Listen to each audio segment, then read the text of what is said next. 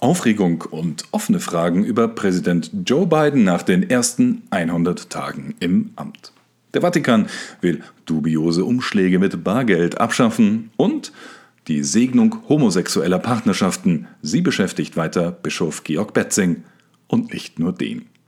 Hallo und herzlich willkommen zum Zehner Deutsch Podcast am Freitag, dem 30. April 2021. Am Mikrofon begrüßt Sie AC Wimmer. 100 Tage ist ein Katholik nun Präsident im Weißen Haus. Doch wie katholisch Joe Biden wirklich ist, ja, ob diese Establishment-Figur nach dem Quereinsteiger Donald Trump, die immerhin jeden Sonntag in die Kirche geht und ihren Glauben ernst nimmt, überhaupt die heilige Kommunion empfangen kann. Diese Frage beschäftigt die Bischöfe der USA nach wie vor. Und dabei geht es nicht nur um die vehemente Förderung der Abtreibung durch den Präsidenten, sondern die grundsätzliche Frage, wie katholisch dessen Politik eigentlich ist.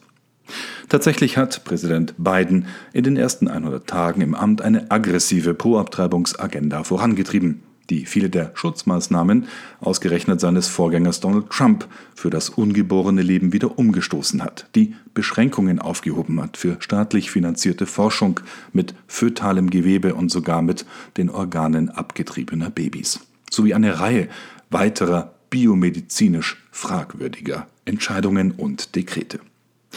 Aber Biden ist seinen Kritikern zufolge auch in Fragen der Flüchtlingspolitik in Fragen der Unterstützung von Gender, Transgender und LGBT sowie weiteren Themen einen Kurs gefahren, der ihn in Spannung setzt mit katholischen Positionen und einem christlichen Menschenbild, so seine Kritiker. Dagegen hat ausgerechnet die Washington Post diese Woche erklärt, dass der Präsident, Zitat, sehr katholisch sei und damit wiederum eine Diskussion ausgelöst, die eine zweite, nicht weniger drängende Frage allerdings offen lässt. Was ist eigentlich aus den Vorschusslorbeeren geworden in dieser Amtszeit? Für ein Land, das in vielerlei Hinsicht in der Krise steckt, auf die auch und gerade der Katholizismus eines Joe Biden richtig gute Antworten haben könnte. Aber blicken wir nun von einem Krisenherd in den nächsten, der uns laufend bei Zehner Deutsch beschäftigt. Richtig, wir sprechen vom Heiligen Stuhl. Als Teil eines weitreichenden neuen Antikorruptionsgesetzes hat Papst Franziskus am Donnerstag erklärt, dass Beamte der römischen Kurie keine persönlichen Geschenke mehr mit einem Geldwert von mehr als 40 Euro annehmen dürfen. Das Gesetz in Form eines Motu proprio schreibt auch Führungskräften des Vatikans vor, dass sie eine Erklärung unterschreiben müssen, dass gegen sie nicht wegen Terrorismus, Geldwäsche oder Steuerhinterziehung ermittelt wird, beziehungsweise sie nicht deswegen gerichtlich bereits einmal verurteilt wurden.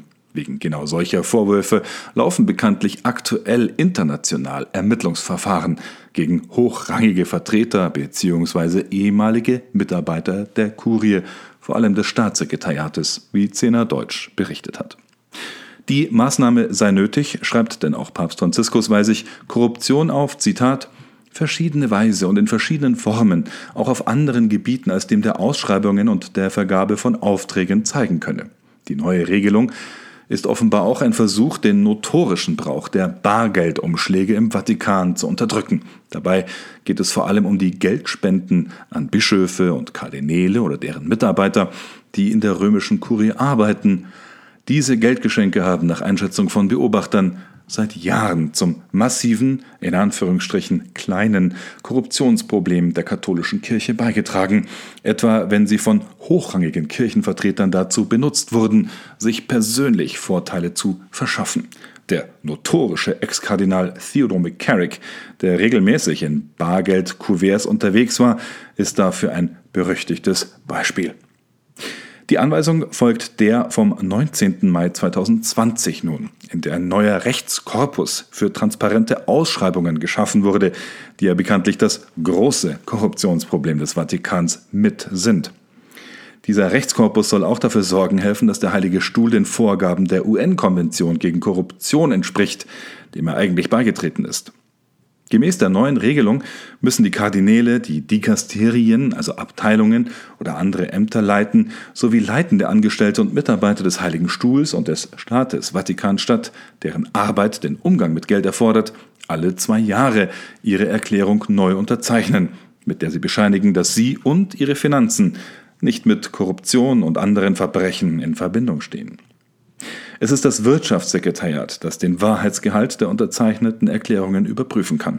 Im Fall falscher oder leugnerischer Erklärungen können Mitarbeiter auch entlassen werden oder zumindest gezwungen, Schadensersatz zu leisten. Apropos Rechenschaft und Kirche. Damit kämpft diese Woche auch ein deutscher Kardinal, ganz zu schweigen von weiteren Themen aus dem deutschsprachigen Europa, wie Chefkorrespondent Rudolf Gehrig nun berichtet. Ein Kardinal, der auf das Bundesverdienstkreuz verzichten möchte, ein Bischof, der den Ruf des Papstes verteidigt und der Vorsitzende einer Bischofskonferenz, der trotz seines Einsatzes für die Segnung gleichgeschlechtlicher Partnerschaften den geplanten Aktionstag für nicht hilfreich erklärt. In dieser Woche war wieder einiges los. Beginnen wir mit Kardinal Reinhard Marx. Dieser sollte für seinen Einsatz für Gerechtigkeit und Solidarität eigentlich das Bundesverdienstkreuz erhalten. Doch dann gab es von Missbrauchsbetroffenen massive Kritik. Eine solche Ehrung würde alles in Frage stellen, wofür wir kämpfen und arbeiten, hieß es beispielsweise in einem Schreiben, das Peter Bringmann-Henselder für den Kölner Betroffenenbeirat unterzeichnete und nach seinen eigenen Angaben von den übrigen Mitgliedern abgezeichnet wurde. Auch ein Verband aus Trier reagierte mit Empörung. Letzten Mittwoch legte Bringmann Hensel danach, und das, obwohl Kardinal Marx in der Zwischenzeit bereits den Rückwärtsgang eingelegt hatte. In einer am Dienstagabend veröffentlichten Erklärung teilte das Erzbistum München und Freising mit, dass Marx den Bundespräsidenten gebeten habe, die Ehrung mit dem Bundesverdienstkreuz nicht vorzunehmen.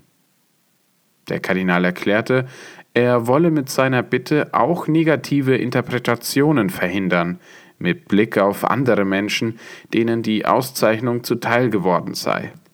Wörtlich sagte er, die Kritik, die nun von Menschen geäußert wird, die von sexuellem Missbrauch im Raum der Kirche betroffen sind, nehme ich sehr ernst unabhängig von der Richtigkeit der einzelnen Aussagen in offenen Briefen und in der medialen Öffentlichkeit. Gegenüber dem katholischen Fernsehsender EWTN in Köln wiederholte Peter Bringmann-Henselder am Mittwoch seine Kritik am Münchner Erzbischof. Spätestens in dessen Zeit in Trier hätte Marx schon anfangen müssen, auf die Missbrauchsfälle so zu reagieren, wie es Kardinal Rainer Maria Wölki in Köln getan habe. Hat er aber nicht, so der Betroffene. Es wurde weiter vertuscht. Und deshalb habe ich gesagt, wenn er ausgezeichnet wird, ist meine Arbeit, wofür ich das Bundesverdienstkreuz bekommen habe, nichts mehr wert. Zitat Ende.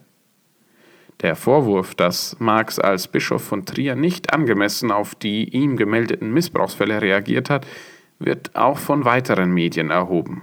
Wir von CNA Deutsch bleiben an der Sache dran. Die Tübinger Theologieprofessorin Johanna Rahner hat nach ihrem umstrittenen Rassismusvorwurf nun eine öffentliche Entschuldigung vom Passauer Bischof Stefan Oster gefordert. Rahner wirft Oster gezielte Fehlinterpretation und unzulässige Zuspitzungen vor. Rana hatte auch international für Aufsehen gesorgt, als sie Mitte April in einem digitalen Frauenforum sagte, wer nicht für die Gleichberechtigung von Frauen in der Kirche eintrete, sei ein Rassist. Bischof Stefan Oster warnte daraufhin in einem Blogbeitrag vor einer Eskalation. Hier gehe es nicht nur um einen schamlosen Vorwurf, sondern letztlich auch um den Versuch, anderen abzusprechen, katholisch zu sein. Rana habe in der Frage nach der Frauenweihe lehramtstreue Katholiken und damit einschließlich den Papst zu Rassisten erklärt, schrieb Oster am 19. April. Die Professorin hat diese Woche schließlich nachgelegt. Sie wolle den Bischof an die zehn Gebote erinnern, von denen das achte Gebot heißt, du sollst nicht lügen. Deshalb sei eine öffentliche Entschuldigung von Bischof Oster fällig, findet Rana und schreibt wörtlich, Daher fordere ich Sie, Bischof Oster, zu einer öffentlichen Entschuldigung auf, ohne beschwichtigende Floskeln und pastorales Rumgesumse. Einfach nur, ich habe gesagt, Punkt, Punkt, Punkt, das entsprach nicht der Wahrheit, Punkt, Punkt, Punkt, ich entschuldige mich dafür. Der aktuelle Vorsitzende der Deutschen Bischofskonferenz, Bischof Georg Betzing von Limburg, hat einen Aufruf zur bundesweiten Aktion Segnungsgottesdienste für Liebende als Zitat nicht hilfreich bezeichnet. Am Mittwoch mahnte Betzing an, dass diese Segnungsgottesdienste nicht als Instrument für kirchenpolitische Manifestationen oder Protestaktionen geeignet seien. Hintergrund ist der von einigen Seelsorgern geplante Aufruf zu, so wörtlich, Segnungsgottesdiensten für Liebende.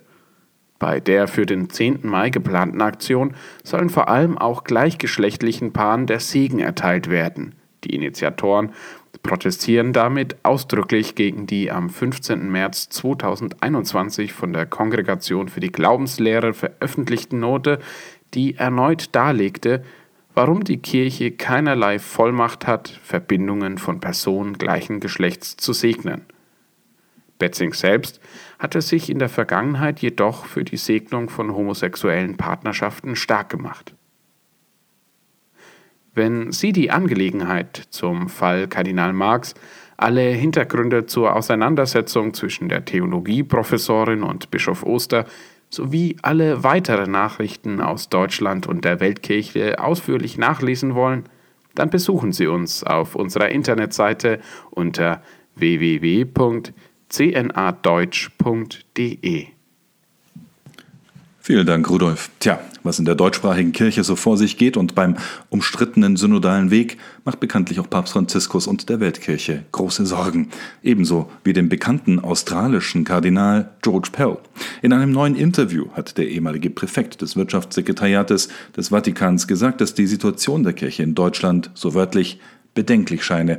Und er hat unterstrichen, dass die deutschen Bischöfe ihrer Pflicht nachkommen sollten, die Lehren der Heiligen Schrift und der Kirche zu wahren und zu vertreten. Ich denke, dass es einen Prozentsatz der deutschen Kirche gibt, der entschlossen in die falsche Richtung zu gehen scheint, sagte Pell wörtlich in einem Interview mit Colm Flynn, das am 27. April auf EWTN ausgestrahlt wurde. Den Link dazu finden Sie auf unserer Homepage. Was Pell damit meinte, erklärte er auch. Ich meine, dass es ziemlich klar ist, dass ein liberalisiertes Christentum, ob es nun ein liberalisierter Katholizismus oder Protestantismus ist, in einer Generation oder so in den Agnostizismus übergeht. Wenn man die Politik der Welt übernimmt und einfach so mitmacht, damit sie einem zustimmt, dann wird sich bald niemand mehr für einen auch nur interessieren, so Kardinal George Pell. Ich hoffe, Sie interessieren sich weiterhin für Zehner Deutsche und unseren Podcast und ich wünsche Ihnen einen gesegneten Sonntag und einen guten Start in die neue Woche. Wir hören uns.